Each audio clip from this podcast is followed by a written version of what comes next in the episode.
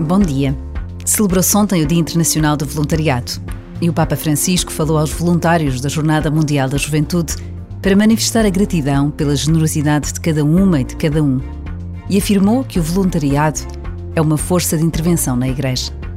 De acordo com a organização da JMJ Lisboa 2023, o número de voluntários na Jornada Mundial da Juventude pode chegar aos 30 mil durante o encontro de jovens de todo o mundo com o Papa, de 1 a 6 de agosto de 2023. Estão já abertas as inscrições para os jovens que queiram participar na jornada como voluntários. Basta a pausa de um minuto para lembrarmos o extraordinário encontro que nos espera.